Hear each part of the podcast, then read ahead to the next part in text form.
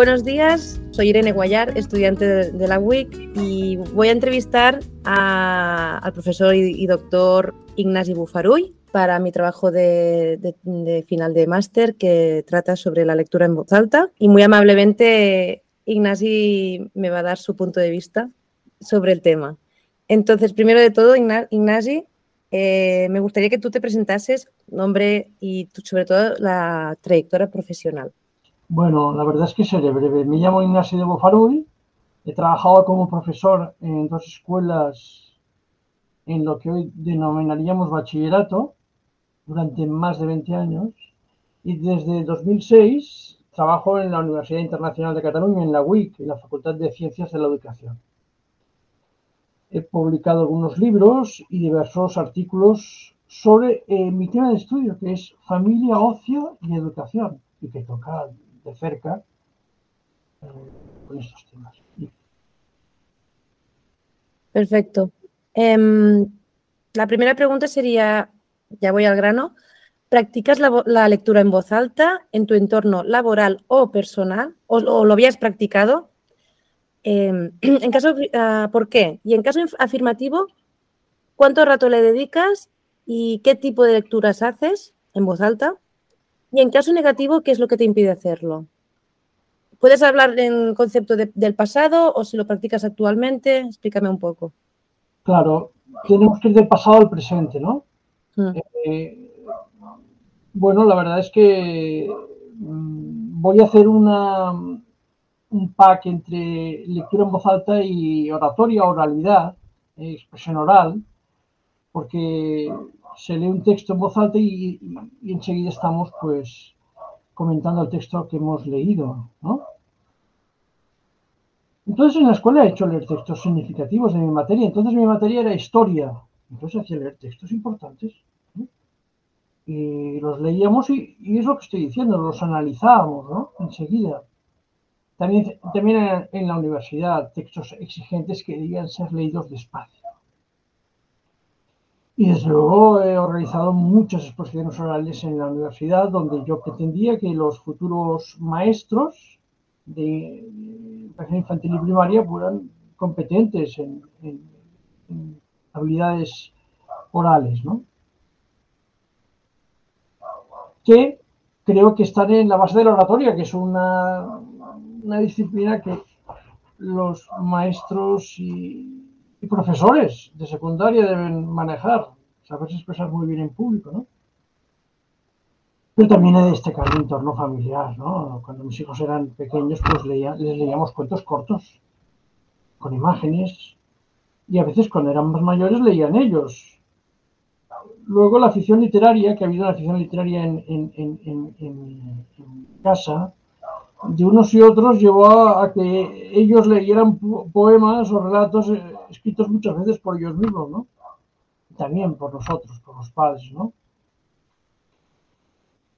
Y luego hablábamos de ello. Entonces, esa, es, propuesta que os hago de que la lectura en voz alta va acompañada de, de, la expresión oral, de la oralidad, de la los, convierto en sinónimos, pero no son tan sinónimos perfectos ¿eh? de la oratoria. Verdaderas eh, exposiciones orales caseras. En la actualidad, pues la verdad es que, bueno, mis hijos se han marchado de casa y ahora nosotros leemos, leemos textos largos, ¿eh? nos gusta mucho a mi mujer y a mí, son textos de espiritualidad. ¿eh? Los leemos por, mucho rato y es, es un gozo. ¿eh? oír leer a alguien sobre un tema y estar muy atentamente escuchando. Qué bien. Vale. Vale, seguro que has leído muchísimo sobre eh, las, ventajas que nos aporta la lectura en voz alta, pero para ti, para Ignasi, ¿cuáles son los principales beneficios que tiene la lectura en voz alta a los alumnos? Vale. Pues mira, mm, no lo he leído, pero creo firmemente que, que, la palabra leída o expuesta en voz alta es, un hecho solemne. ¿eh? Solemne en el sentido de serio, importante. Nos tenemos que quedar ahí muy, muy clavados, ¿no?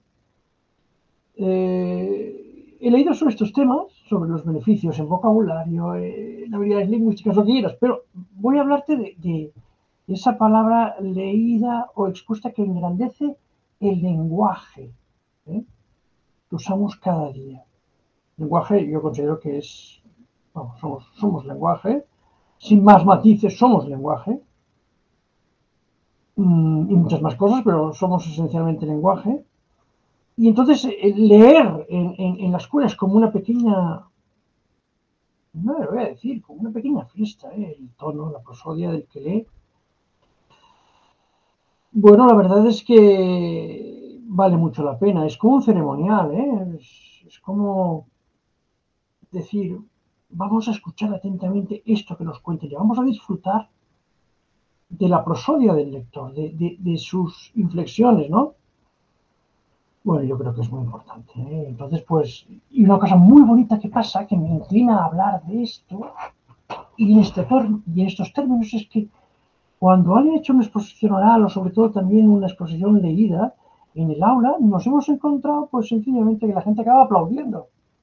La gente acaba aplaudiendo porque han asistido a una representación que les parece importante. Todo muy serio y a la vez muy entretenido. Perfecto. Ah, de acuerdo. Haciendo el TFM, me estoy, bueno, he leído muchísimo sobre el tema, eh, muchos artículos, tres libros que van especialmente sobre ello.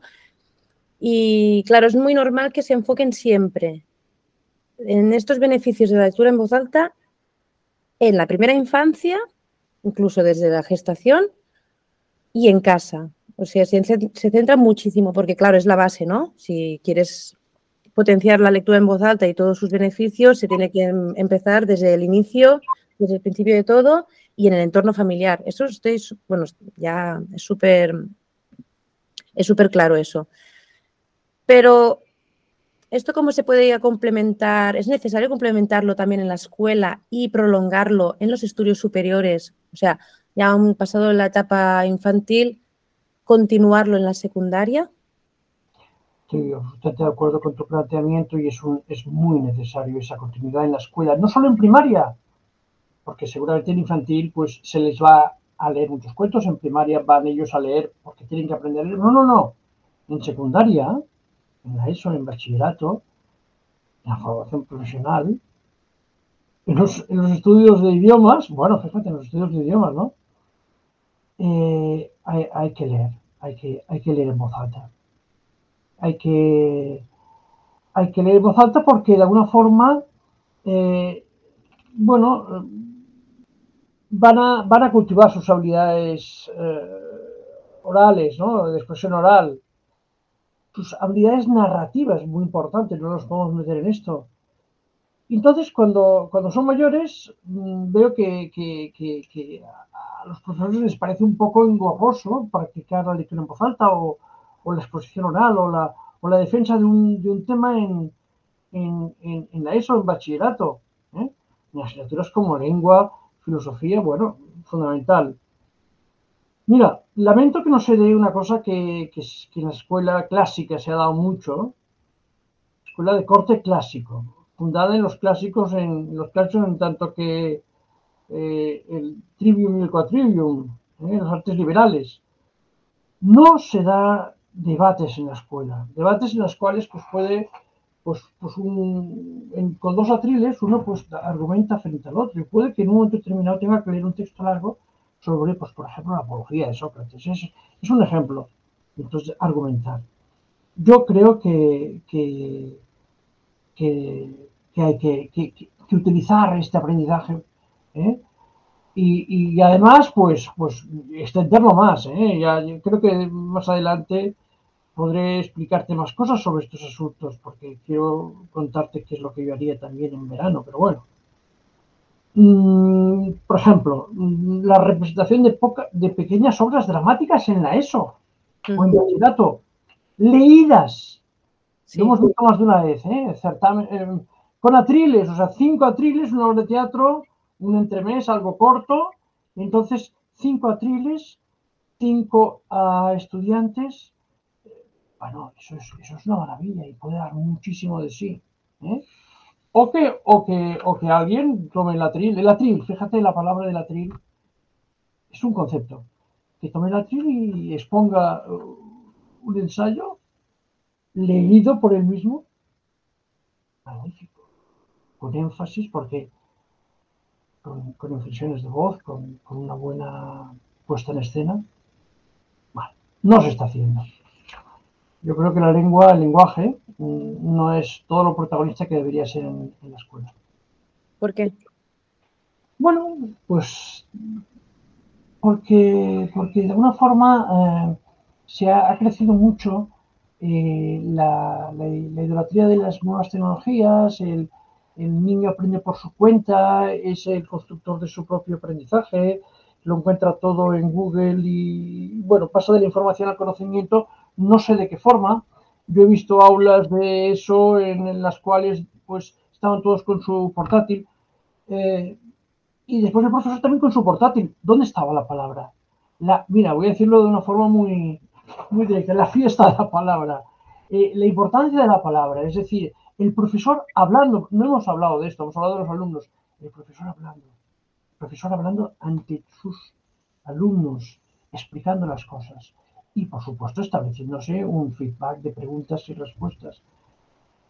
Bueno, mmm, yo en este sentido pues soy pues muy defensor de la, de la escuela clásica. ¿eh? Uh -huh. No la escuela disciplinaria de, de, hace 40 o 50 años, no, de la escuela clásica, por ejemplo, nos teníamos que remontar a, a, a, a Grecia y Roma. ¿eh? Por ejemplo, la obra de Plutarco y Plutarco explica esto y además establece una continuidad entre la, la paideia que va desde, desde la educación en casa con tutores y maestros a la educación en las escuelas como el gimnasio, etcétera, etcétera. Y ahí la, en aquella época ellos sabían que la, que la palabra era la, el lenguaje, era la, la esencia de, la, de, del aprendizaje. Claro. Por eso yo a veces creo que mm, la lectura en voz alta se tiene que mantener en secundaria, sobre todo porque el nivel de complejidad del lenguaje va avanzando también. O sea, tú cuando eres pequeño, cuando son pequeños, el, les, le, les, lees libros eh, adaptados a su edad. Y luego, claro, en la ESO, pues los adaptas a su edad y así van conociendo un, una complejidad de lenguaje. Si ya lo abandonas en sexto y en primero ya no, ya dejas de leer en voz alta, ya, ya pierdes ese, ese aprendizaje de, de nuevo léxico. Claro, bueno, está. Dicen que recomiendan muchísimo que leas a los alumnos los clásicos griegos, Homero, la Ilíada, la Odisea, todo eso es la base. Si no sabes qué leerles, empieza por ahí. Yo en esto hay una discusión en el mundo, digamos, escolar y también filológico, y es que la adaptación de los clásicos no es el ideal. Ya. Hombre, hay una adaptación mínima, hay un Quijote de un tal Trapiello, que es un Quijote, digamos, adaptado al castellano actual, pero muy respetuoso. Ah. O sea, un castellano, bueno, un catalán, o no creo que se pueda leer en latino o en griego, está en capítulos importantes y eso es buenísimo, eso es, eso es la excelencia. ¿eh? La excelencia. Uh -huh. Vale, vamos a la siguiente pregunta. Nos, nos centramos mucho en la secundaria. Vale. ¿Crees que en la enseñanza secundaria cuesta mantener la lectura en voz alta? Porque creo que antes ya me has respondido. Sí, sí, sí, sí cuesta porque, fíjate, pero te diré alguna, alguna cosita más, ¿no? Sí. Eh, las tabletas y los portátiles no ayudan. Lo cual no significa que yo no crea, por ejemplo, en que un, se funcione con un ordenador y un, un cañón de proyección que en una, eh, una pantalla pues, pues permite pues, usar aspectos de las nuevas tecnologías, ¿no? Pero la verdad es que cuando son excesivas las nuevas tecnologías, pues los estudiantes y, y, creo que estaremos de acuerdo, se llenan de vergüenzas y reticencias para hablar en público. Eso no es bueno. Yeah. Tener puesta en escena, descaro, capacidad de, expresarse, de, de hablar, de, de, dirigirse a un público. ¿eh? No, no, quieren exponerse en público y ser juzgados, tienen miedo. Sí. Esto no es bueno ¿eh? y la escuela no puede permitir esto. Y los profesores no valoran estos asuntos. ¿eh? No se quieren complicar la vida. Yo, yo lo puedo entender, ¿eh? Bueno, y la verdad es que sería interesantísimo que los, alumnos hicieran exposiciones orales eh, de textos pues expuestos o leídos. ¿eh? Creo que muy importante textos leídos donde ellos arman su, su, discurso y, piensan y, argumentan y, se preocupan por saber quiénes son ellos ¿no? y qué quieren es muy bueno. Ahora nos iríamos a los beneficios de la lectura en voz alta, que no es el tema, pero bueno, que sí, que les va a hacer aprender mucho vocabulario, etcétera, etcétera, y, gramática, y léxico, bueno, todo lo que queráis, ¿no? Y explicarse a sí mismos, explicarse a sí mismos. ¿Quién, soy yo? Cuando uno escribe, cuando uno se puede escribir, se empieza a preguntar preguntas grandes sobre uno mismo. Claro. Y si encima las puedes poner en el aula, la clase de filosofía de lengua, bueno. Se aprende mucho, claro. Vale, eh, vivimos en la era de, la inmediatez, ya hemos hablado ¿eh? de esto, ya ha salido el, tema, pero ¿cómo afecta a nuestros jóvenes Internet y las nuevas tecnologías? Ya, me has respondido antes, pero ahora puedes argumentarlo más. Sí, sí, la verdad es que eh, yo creo que la, poca paciencia ¿no? que tienen hoy en día los jóvenes, de que no pueden aguantar contenido, libros muy extensos, o incluso si les pones una película no aguantan dos horas, eh, o, escuchar a leer a alguien, tampoco la pérdida de atención, ¿no? Creo que iría, va enfocada para aquí la pregunta. Pues mira, acabas de mencionar la palabra eh, básica, la atención. es una función ejecutiva bueno, se puede meter en el campo de las funciones ejecutivas la atención, la capacidad de estar atentos, de prolongadamente, de concentrarnos selectivamente en lo que nos están diciendo, de leer atentamente y, centrados en el, texto y leer textos largos, disfrutando. Bueno, pues podría ser que estuviéramos cansados de hacer esto. Esto lo, explicaba un, un, ensayista, decía, hablando de cosas como, por ejemplo, que Google nos ha hecho tontos. No creo que sea tan sencillo ni tan ni tan caricaturesco, pero cuesta más leer si tienes mucha eh, relación con pantallas. ¿eh? Bueno, yo lo he experimentado en mí mismo. ¿eh? entonces, pues, pues la verdad es que sí, que, necesitamos acrecentar la atención. Que valga la pena estar atentos a cosas que, que valen la pena. Un poco una, una repetición. ¿eh? Que, que, tengan capacidad de sorpresa, que tengan capacidad de, maravillarse ante, ante eh, frases, ideas, discursos, y esto es poco habitual. Esto es poco habitual. La verdad es que es poco habitual. ¿eh? Yo ahí defiendo la conversación entre ellos, ¿eh? fuera del, marco escolar. que hablen, que hablen, que conversen. y por turnos, sobre todo por turnos fíjate, has utilizado la palabra atención, la palabra atención. Fíjate que, las nuevas tecnologías, bueno, el mundo, digamos, de las Big Tech, el mundo de la industria digital, lo que hace es captar nuestra atención. Es una batalla entre un montón de, propuestas para captar nuestra atención y nuestra atención la captar con, con elementos muy, muy, muy atractivos y nuestra atención se hace muy corta. ¿eh? ¿Tú crees que podremos escapar de todo esto? ¿Que volveremos a, a la no era digital, no sé, como nos daremos cuenta de que... Yo, creo que la escuela en, ya, va, ya va, por ejemplo, el, uno por uno mm, no ha ido muy bien en muchas escuelas. ¿eh?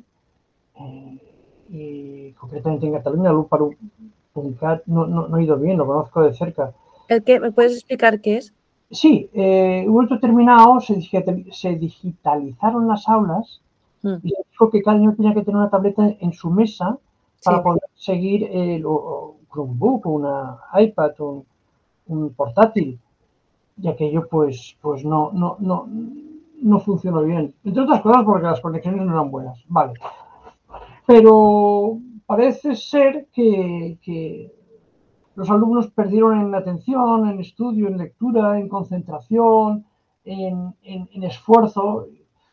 Yo creo que hay un movimiento internacional, pero no, no es un movimiento antipantallas ni antidigital, no, no, es que queremos que aprendan y si queremos que aprendan, tendremos que pues dosificar las pantallas tener un laboratorio en la escuela de pantallas para ir a hacer un ejercicio o, lo que sea, pero no estar con todas las pantallas, todos los niños en todo momento en, el aula. Yo creo que se volverá una escuela más clásica.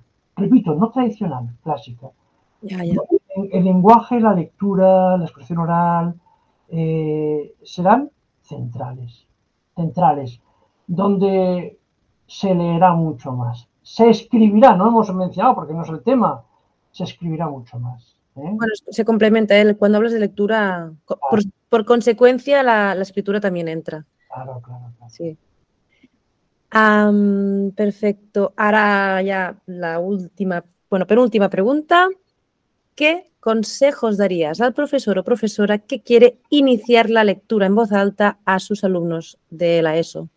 Bueno, primero que tenga, que tenga mucho arrojo, que no tenga eh, dudas, que vaya, digamos, pues a trabajar eh, cada uno de ellos los textos literarios, históricos y filosóficos en, clase de lengua o incluso en geografía, incluso en matemáticas, ¿no? Y que organice, pues, eh, pues eso, situaciones en las cuales los, alumnos leen textos que, que han considerado relevantes en su estudio y los presenten en el aula y los, se someten a discusión. A mí esto de la posada en bueno, estoy hablando en catalán, aunque nuestros oyentes son, son más bien del ámbito de toda España y parte de América. Sí. Pero hay una cosa que se llama posada en común, que en sería puesta en común. Esto está muy bien, en alto, oralmente, y que opinen, y que se encuentren y se descubran a sí mismos opinando, ¿no? Yo creo mucho en, bueno, pues eso, en, debates, ¿eh? en debates que, que, no serían estrictamente lectura en voz alta, sino que serían oralidad, oratoria o, expresión oral, donde, donde argumentan y contraargumentan, creo que lo hemos dicho. Y, estas experiencias eh, de, lectura en voz alta, de, oratoria, oralidad, etcétera, como no estamos haciendo consecuencias eh, cognitivo-lingüísticas, porque no lo estamos haciendo, estamos haciendo una reflexión un poco por encima, eh, la consecuencia será mucha confianza en uno mismo. Estos alumnos que, aprendan estas escuelas, que, hayan escrito mucho, que hayan leído mucho, que hayan expuesto oralmente mucho, que hayan debatido mucho, hayan, se hayan presentado en público, mira, les, les va a beneficiar, les va a beneficiar muchísimo. Eso, te iba a decir, una pregunta extra. Em, se nota mucho, ¿no? Los alumnos que en casa el entorno familiar. Han hablado mucho, no solo leer ¿eh? el cuento de, Bonanit, que se dice en catalán, em, sino que en, uno de los libros que me he leído, antes de que aprendan a leer, se tiene que haber hablado mucho. Y se nota mucho, ¿no? Que los, los niños o alumnos que en casa se han formado mucho, siempre hablando con los padres de, de todos, de, diferentes temas, que les han leído muchísimo, a alumnos que los han educado con pantallas o, no, han sido bien atendidos. Eso se nota. Te diría, te digo una cosa, el homeschooling mm. eh, son unos padres entusiastas que, bueno, son organizadamente con otras familias, de alguna forma puede aparecer un profesor, un maestro, pero en general son ellos. Es un ambiente conversacional con los hijos espectacular y que sepas, seguro que lo sabes, estoy viendo, que, de los homeschooling, de los, de los, los homeschoolers son, son gente genial, ¿eh? o sea, tienen unas, unas calificaciones y son bastante genios. Y en general, sin irnos al homeschooling, sino valorando de la escuela, se nota mucho.